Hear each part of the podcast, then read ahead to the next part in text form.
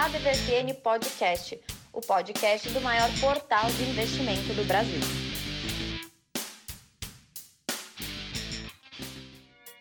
Sejam todos bem-vindos à DVFN Podcast, o podcast oficial do seu portal de investimentos, do maior portal de investimentos do Brasil. Eu sou o Haroldo Glombi e eu sou jornalista e colaborador da ADVFN. E lembrando, aqui nesse comecinho de programa, que nós, nós fizemos, aliás, eu entrevistei uma pessoa muito interessante a respeito de Bitcoin, exatamente.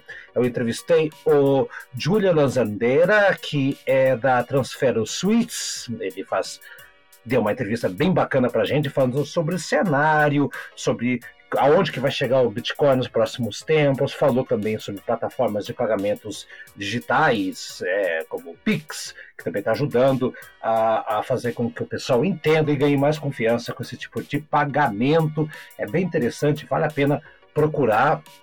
E será que o Bitcoin pode substituir o ouro no futuro? Isso vamos ver na entrevista, ali está bem claro. A, matéria se chama Bitcoin buscando pelo seu lugar ao sol no mercado e conseguindo.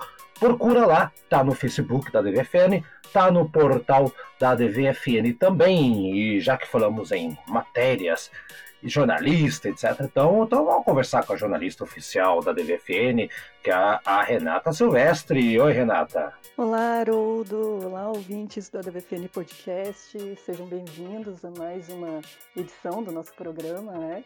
E essa tá bem interessante, na verdade todas são, mas essa principalmente porque nós tivemos uma semana mais curta de operações é, segunda e terça-feira a bolsa ficou fechada, na quarta ela começou depois da uma hora, mas mesmo assim tem muita informação relevante e que você vai conferir agora nesse nosso resumo da semana e também das, e fazendo uma perspectiva para a próxima.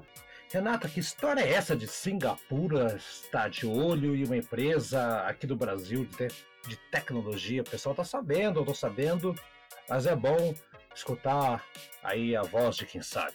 Semana passada, Haroldo, você se lembra que a gente falou da, da TOTUS? Foi a empresa que mais subiu, que teve as ações mais valorizadas no decorrer da semana.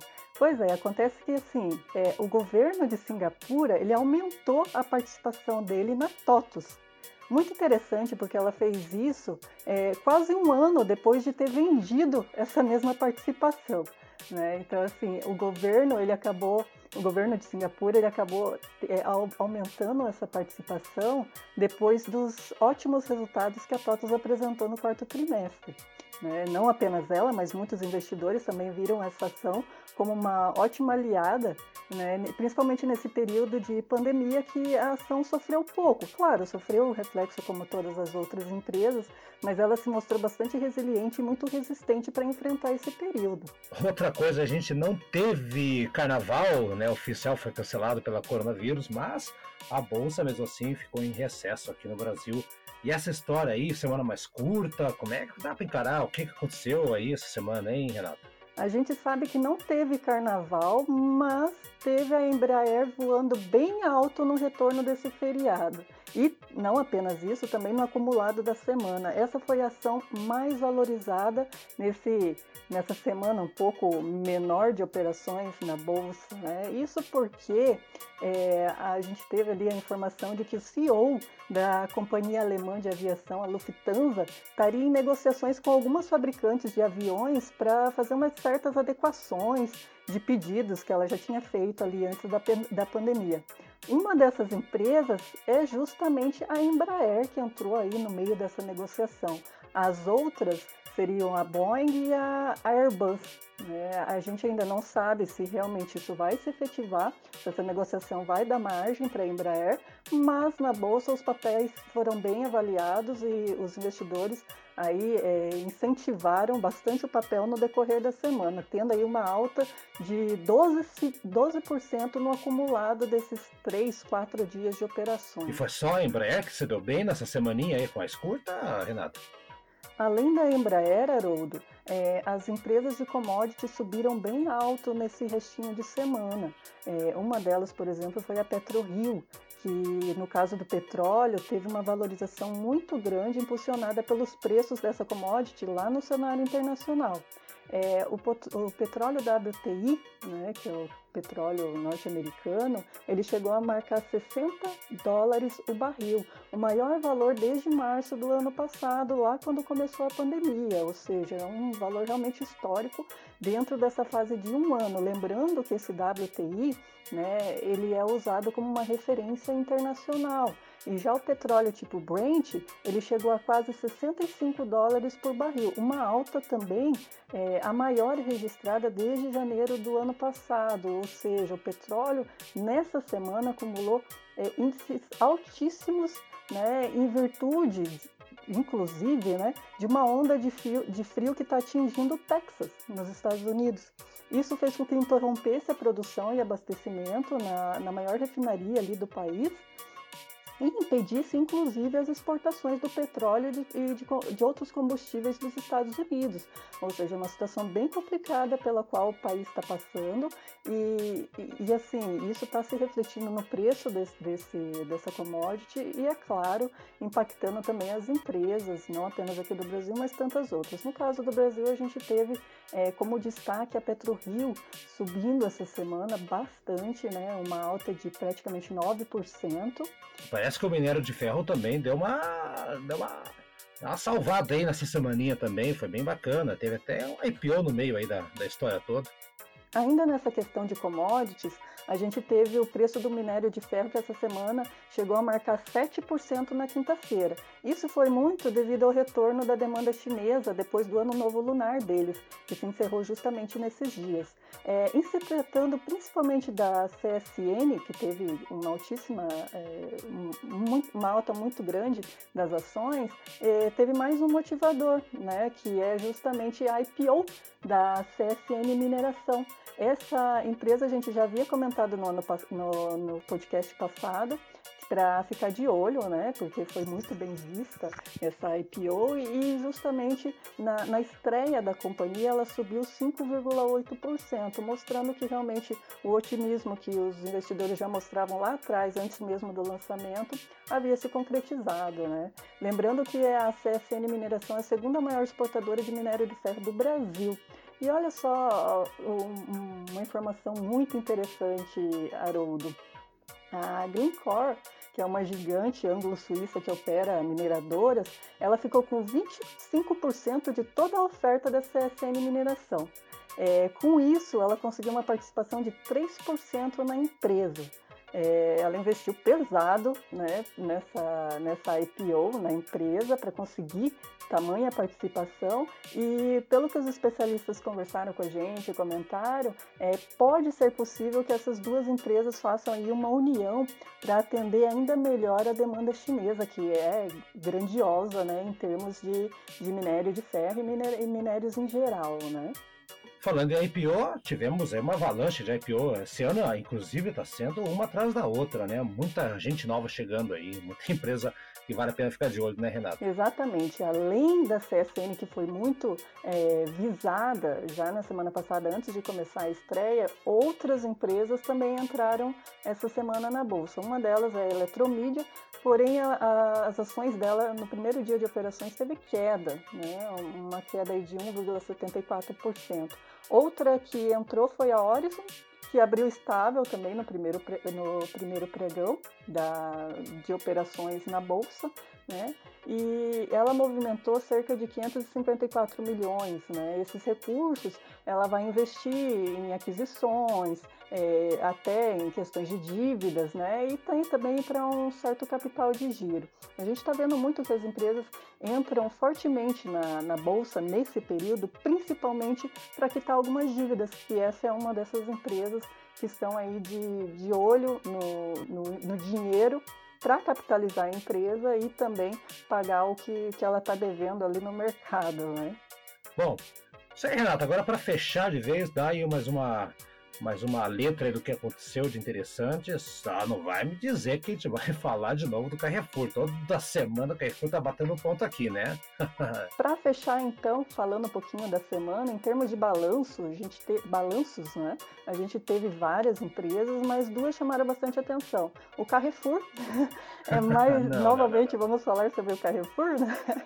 Não tem quase nem, nenhum podcast que a gente fica sem falar sobre essa empresa, mas novamente, dessa vez com algo positivo, pelo menos. Ah, é, ela teve um lucro líquido no acumulado de 2020 é 43% acima do registrado um ano antes. Então, assim, foi uma valorização bem grande que o mercado não esperava e veio com muito bons olhos e a ação se valorizou no decorrer da semana. Né? Outra empresa também é a JHSF, né, a dona de negócios de luxo, de shoppings, enfim, né? Ela teve um avanço de 98% no lucro líquido de 2020. Então, né, foi uma valorização muito grande e que com certeza repercutiu positivamente no mercado. Para a semana que vem, vale ficar de olho então aí nos próximos balanços que vão sair. Na, na segunda-feira a gente tem Itaúsa é, bem interessante. E já no decorrer da semana temos, por exemplo, a própria CSN, que é importante dar uma olhadinha, é, justamente porque saiu a IPO da, da CSN Mineração atualmente e também acabou valorizando as ações dessa empresa no decorrer da semana. É, outra que vai sair balanço também é a Gerdau, a própria Petrobras, né? Então vamos ficar de olho com relação a isso, a VEG, a Eco Rodovias, a Intermédica também é uma empresa muito interessante que está aí em um processo que funde, não funde, né, com, com a App Vida. Então, é, vamos ficar bastante de olho nessa empresa. E tem também uma outra muito interessante que é a Gol, né, que é a empresa de aviação, para a gente saber como que ficaram os números dessa empresa, que as operações foram drasticamente, drasticamente reduzidas no decorrer do ano passado, justamente devido à pandemia. Então vale bastante ficar de olho e ver o que, que acontece nos próximos capítulos né, da, dessas empresas. Então tá, Renata, semana que vem contamos com a tua presença. Descansa, moça, e até semana que vem. Abraço! É isso aí. Muito obrigada, Haroldo, e nos vemos na próxima. A DVFN Trends da semana.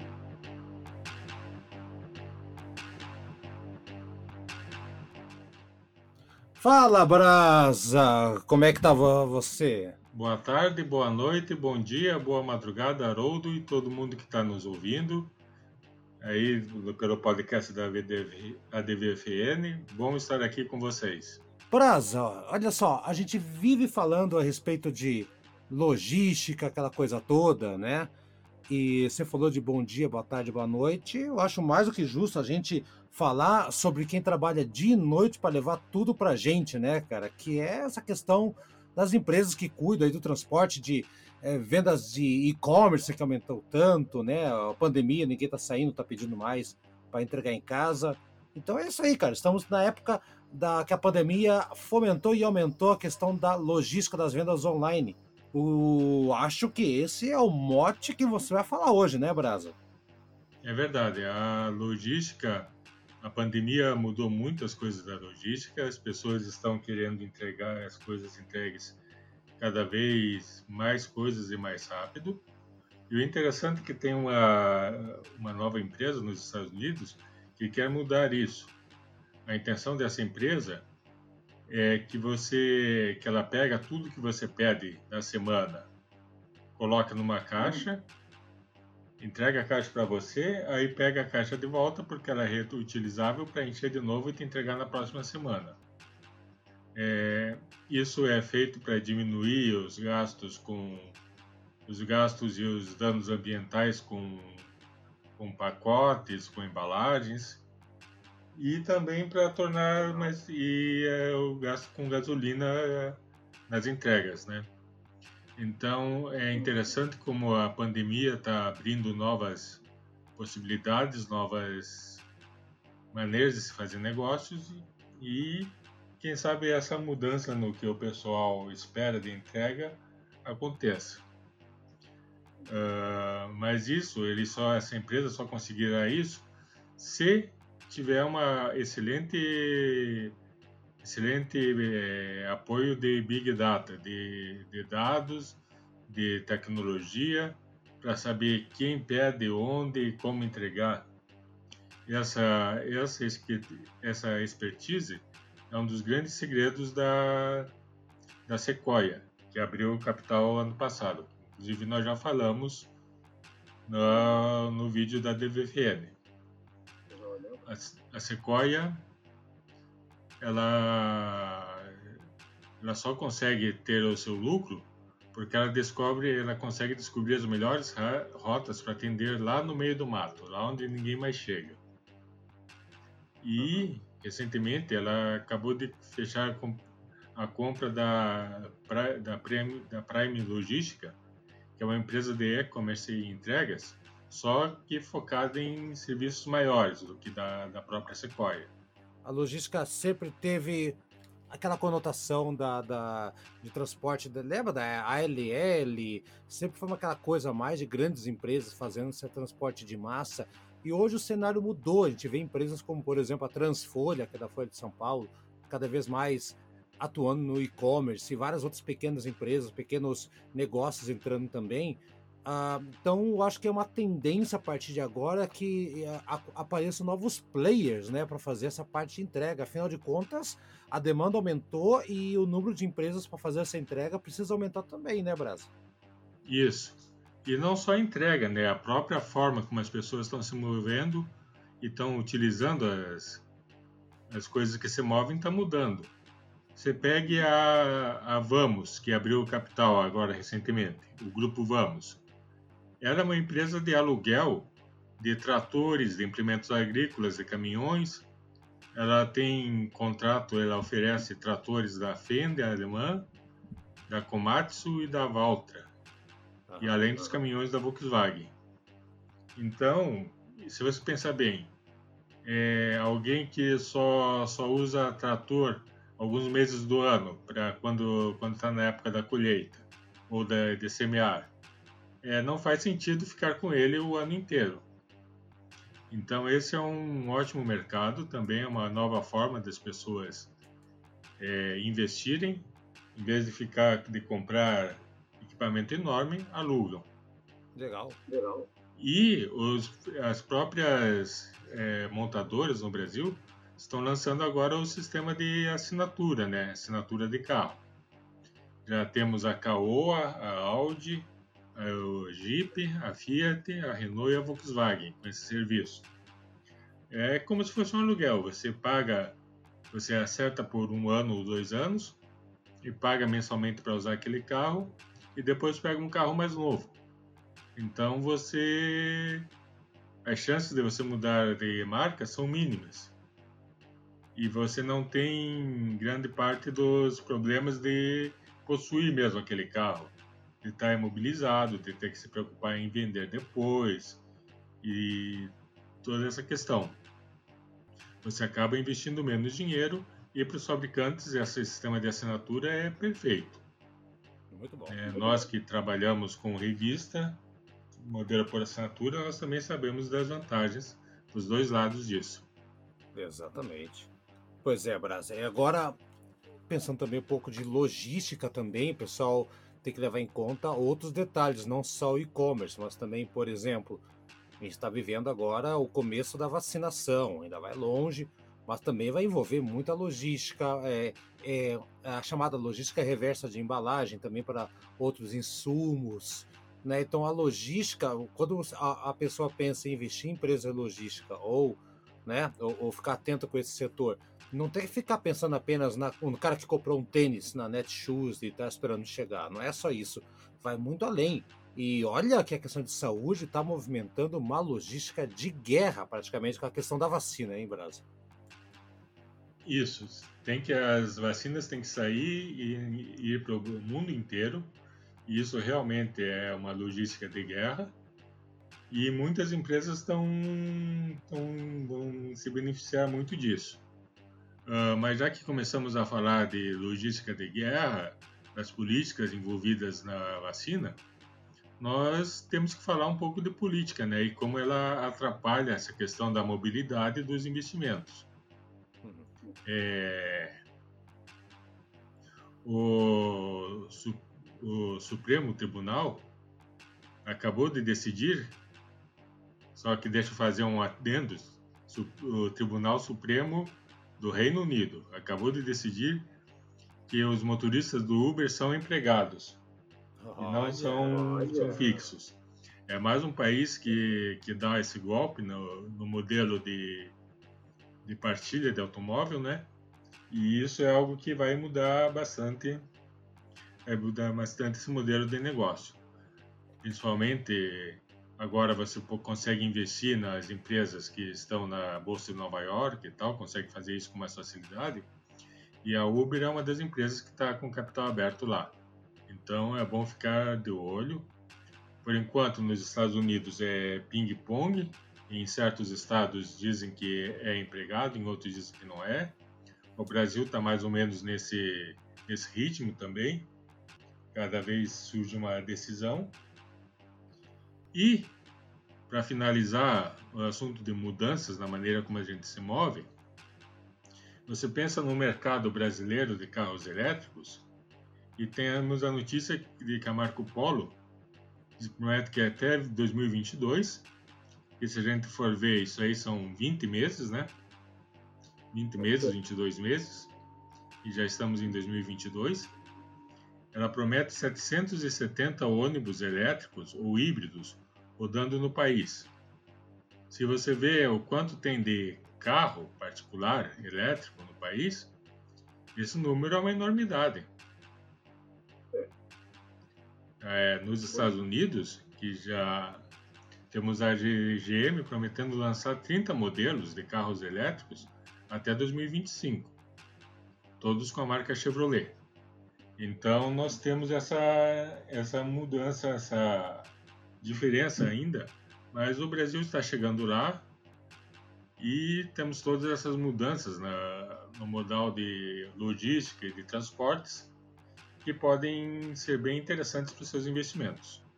Fica atento aí com empresa de energia, veículos, transporte, logística. Exatamente. Aí.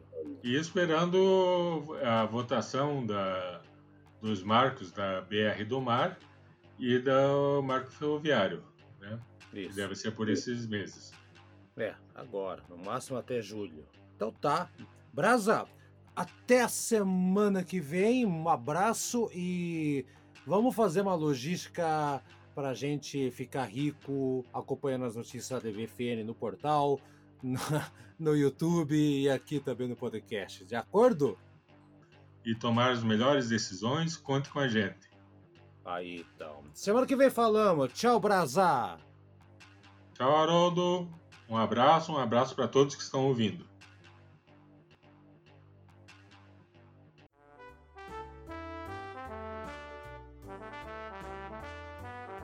A DVFN Impacto de Mercado.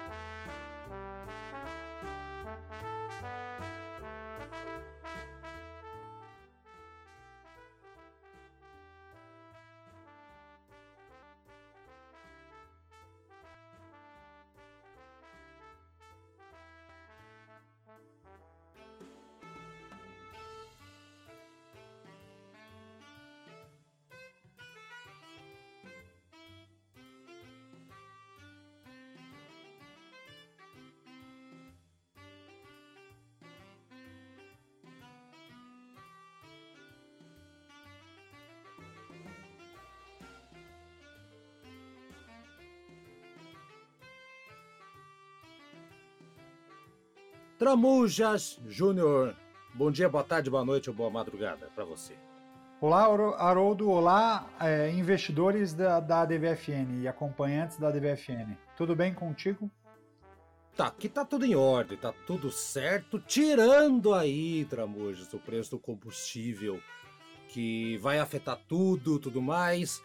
E tá, tá. Essa semana foi uma semana engraçada, né, Tramuja? Um, porque uma das vacas sagradas, uma das dos pilares da Bolsa Brasileira, né, a Petrobras, esteve aí no meio de uma semana conturbada, né? A, a, essa que era uma das queridinhas, ainda é, acredito que ainda seja pouco queridinha de muitos traders por aí, mas é, assim como a Vale, a, a, Petrobras ela tá, tá deixando um pouco esse, essa, né, essa áurea de, de uma coisa intocável, segura, e, e, tem muito a ver com, com desmandos, e não é desmando apenas político, não, desmando dentro da própria companhia, né, Tramujas? Acho que você pode até fazer um breve histórico para quem não sabe como é que foi o início da Bolsa da, da Petrobras, e porque vale muito a pena saber um pouquinho da história, porque investimento é saber a história de onde você está investindo, né, Tramujas? Quer começar? Fique à vontade. A Petrobras é uma, uma queridinha, parece aquele namoro de, de verão em que as pessoas têm a, a lembrança só dos momentos bons e ele esquece como foi um namorico de curto prazo e as pessoas acabam esquecendo que aquilo é, foi bom por um momento muito curto. A Petro, ela como negócio e como ação, ela teve uma grande valorização e muita gente ganhou dinheiro num período em que o governo federal, lá no início dos anos 2000, ele liberava o FGTS das pessoas físicas para que elas pudessem acessar o, aquele, aquele dinheiro que estava preso, que a gente não tinha acesso, ele só acontecia quando você era demitido da empresa, ele liberava para que as, as pessoas pudessem comprar em papéis da Petrobras. Só que nessa troca e nessa possibilidade de trocar parte ou, ou boa parte do teu FGTS por ações da Petrobras, você era obrigado a ficar com o papel da companhia por cinco anos. Quando o governo federal fez essa abertura, a bolsa de valores ela tinha cerca de 80 mil investidores pessoas físicas.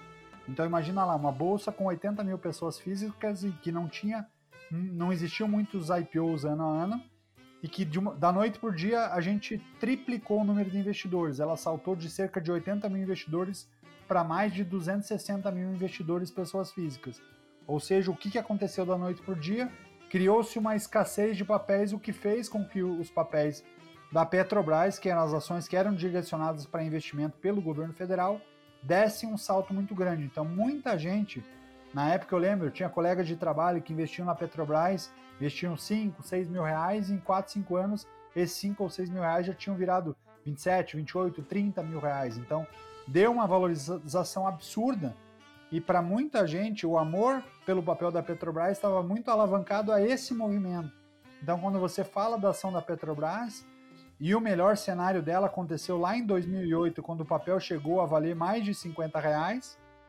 E aí teve aquele boom imobiliário e o papel passou a derreter antes até mesmo da Lava Jato começar a descobrir desfalques, desvios de dinheiro, por ser uma companhia que movimenta bilhões de reais. Então, a gente está falando de uma companhia que em valor de firma está avaliado acima de 720 bilhões de reais. Então, é uma companhia que trabalha com volume de, rece... de, de, de dinheiro muito grande, então isso favorece o desvio quando você centraliza isso e coloca em gestão de governos, é, isso tudo carrega é, as possibilidades num país em que, infelizmente, a corrupção abunda, como, como falam alguns, é, vira um cenário muito negativo, porque boa parte dos cargos dessas, dessas companhias que são cabeças estatais, mas com viés de empresa privada, porque tem domínio de mercado, ela só explora o petróleo, ela só trabalha com a distribuição, porém ela tem movimentos de empresa privada em alguns em, em, em certos momentos,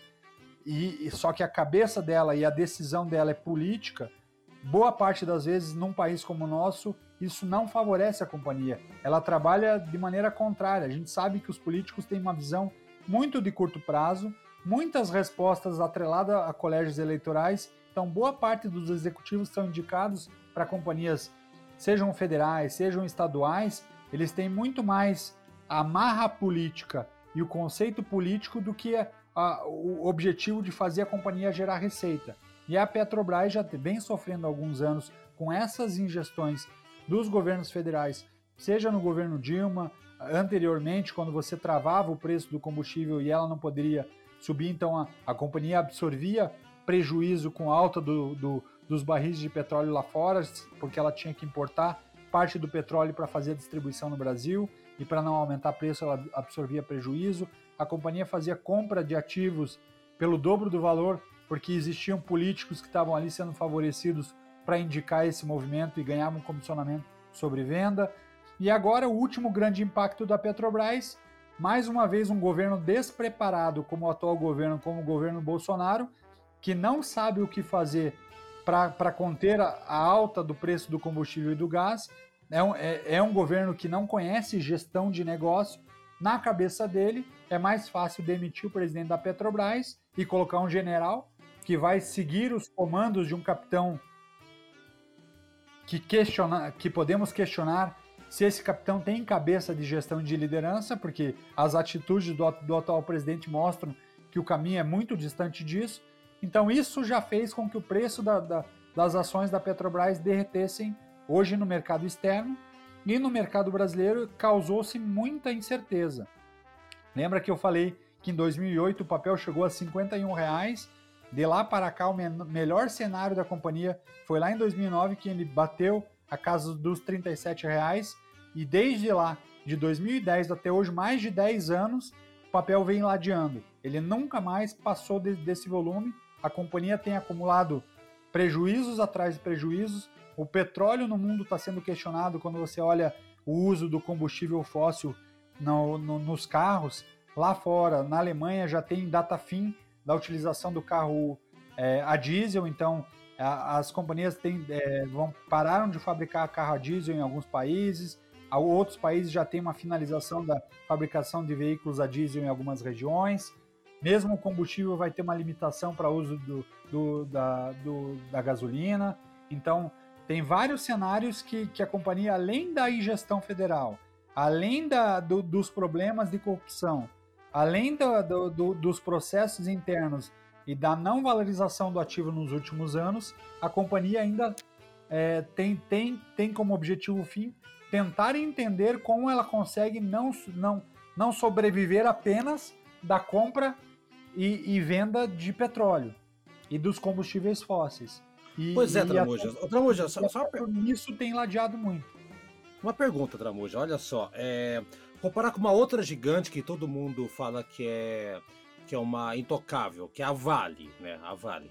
A Vale teve vários, não teve escândalos de corrupção, que nem a Petrobras, mas teve, né, Brumadinho, teve vários detalhes ali que, que prejudicaram, mas o papel da Vale, ela não desvaloriza, não, não ou, ou se tem uma desvalorização, ela já volta, é mais forte. Talvez porque a Vale também não, ela é invista em outras ações também. Até a, ações a grande ambiente. vantagem, essa associação, e olha que a Vale ainda amargou prejuízos por causa das questões de Brumadinho, pelas questões de Mariana e tudo mais.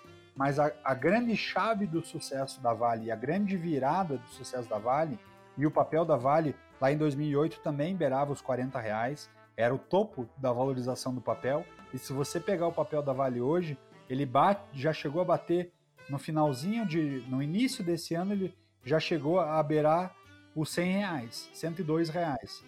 Por que, que a Vale mais do que dobrou em 10 anos? Apesar de já ser um ativo de valorização grande. Porque a Vale lá atrás ela se livrou do governo. Ela deixou de ser uma empresa que tinha participação do governo e que tinha ingestão do governo. Porque a Petrobras ela é uma empresa pública, mas tem muitos, tem muitos papéis no mercado privado. Então ela é uma empresa público-privada, ela, ela, ela divide isso. Só que quem escolhe presidente da Petrobras é o governo federal. Quem escolhe a diretoria da Petrobras, governo federal e políticos. Então ela, ela, ela começa o ano e ela desenha um cenário em que ela, ela, ela, ela funciona como uma, uma empresa sem, sem, sem uma gerência e sem um olhar de negócio. É muito mais uma preocupação de ocupação de cargo e um loteamento de cargo político do que um, do que um olhar para o negócio petróleo e Petrobras e como eu faço para reposicionar a companhia para enxergar tendência em novos mercados.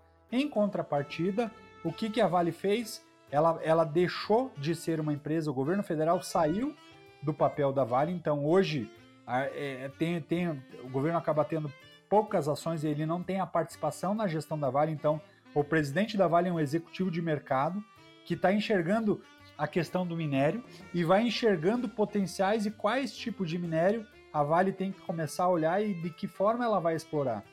Então você olha hoje a Vale, um dos grandes clientes da Vale, exatamente. Um, uh, quando a gente falava de minério de ferro e, do, e dos minérios que são fundamentais para construção civil e para construção de estradas, grandes obras, a Vale foi alavancada e foi.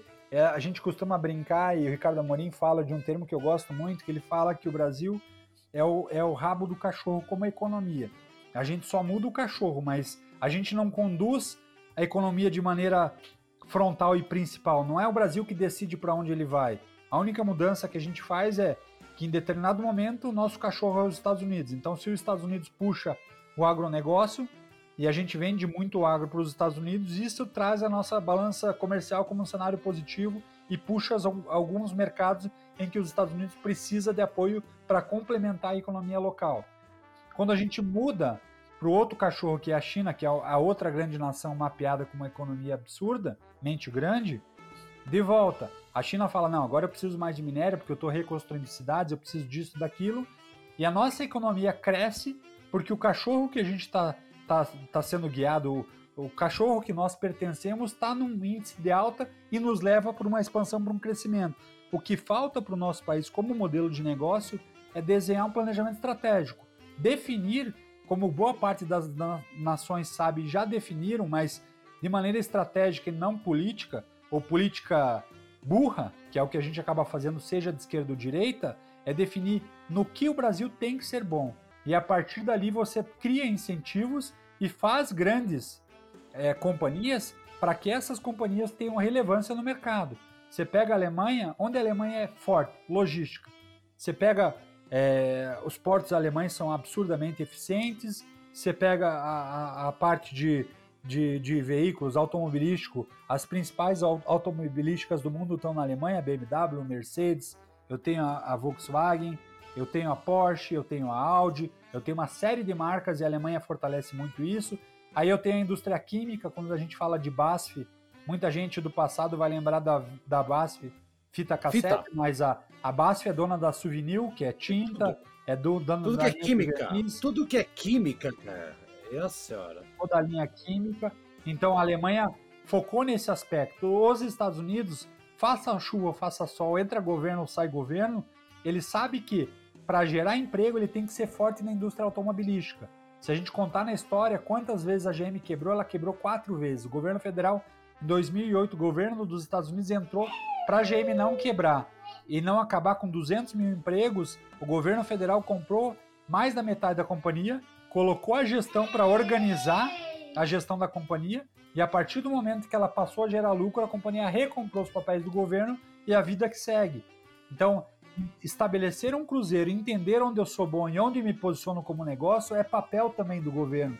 Então, quando muita gente fala mal da China, burramente fala mal da China, é porque não conhece economia e negócio. O que, que a China faz que tem fortalecido o país e que faz desse país a maior economia do mundo já? A China ela investe para que, a, que a, as, as empresas elas nascem públicas com investimento público e a partir do momento que ela fica grande e que ela, e que ela cria tra, e que ela cria mercados, o governo chinês ele privatiza aquela companhia e faz com que ela seja gerido por um corpo executivo privado. Porém, essa companhia não pode perder o DNA, porque ele sabe que aquilo é fundamental para a sustentação da economia local. Então é, é, é uma parceria público-privada que você fala, não, a gente está privatizando, mas essa companhia tem entrega social, ela tem que trazer algo para a sociedade, que é acréscimo de emprego, enriquecimento local, fomento da, da de, de bases locais. E aí você olha um governo, um desgoverno que tem um baixo intelecto e que cria um culto do ódio à China, ah, porque a Huawei não pode estar no Brasil, que a vacina é não sei o que da Huawei, e é tão burro esse argumento que eu trabalhei em empresa telecom, cara, radiotransmissor das grandes companhias de telecomunicações do Brasil, Oi Vivo, Claro, TIM, todas elas, boa parte desses radiotransmissores já são da Huawei há mais de 10, 15, 20 anos. Então, se o chinês quisesse dominar o mundo Roubar as informações ele já tinha feito há muito tempo. Então a gente tem que parar de ser burro, tem que questionar tudo, independente do governo. Não podemos ser idólatras de governo, porque político entra e sai a todo momento. E o estrago que eles fazem para o Brasil como nação, ele reverbera em toda a economia de forma geral. Agora, voltando àquele papel da Vale, por que, que a Vale está em alta?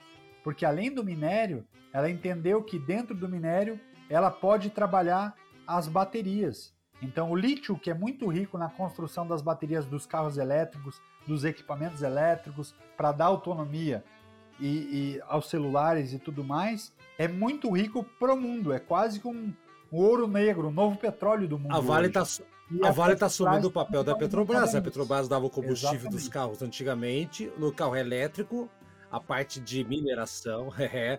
Então, é bom ficar atento, né? Exatamente. né? Petróleo é uma coisa que já está caindo muito. É, é, petróleo tem aquela coisa da guerra. Petróleo alimenta ditaduras como Venezuela. Petróleo, enfim, petróleo sempre foi um pepino, né? 90% das guerras dos últimos anos principalmente no Oriente Médio, foi por causa de petróleo. O mundo está cansado, o mundo está indo para esse lado mais, né, tramujo tecnológico, mas a mineração vai fazer com certeza frente a isso da Petrobras. E agora, Tramujas, vamos combinar, né? O governo não consegue nem comprar direito vacina. Tem país que já está avançando pra caramba e a gente está tendo dificuldade com vacina. Vai gerir a Petrobras? Peraí. aí.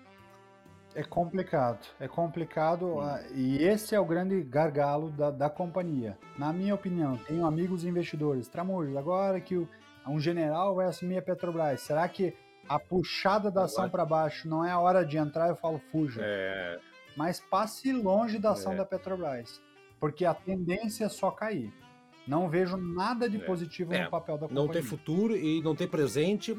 Teve o seu passado, aquilo que você falou, né? O amor de verão, o amor de, de praia, de carnaval que não sobe serra. Essa foi a Petrobras de anos atrás. Tramujas, não volta mais. É isso aí. Vamos seguir o teu conselho aí e até semana que vem, cara. Abraço, Tramujas! Valeu, um abraço, ouvintes da DVFN, e um abraço, Haroldo. Até a próxima semana.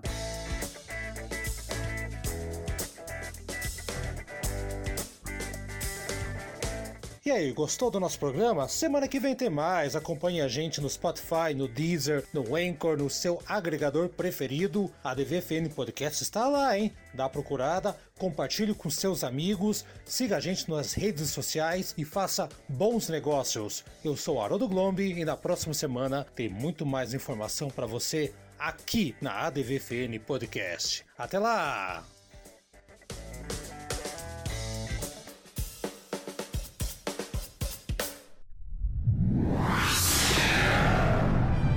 Uma produção na pauta podcast.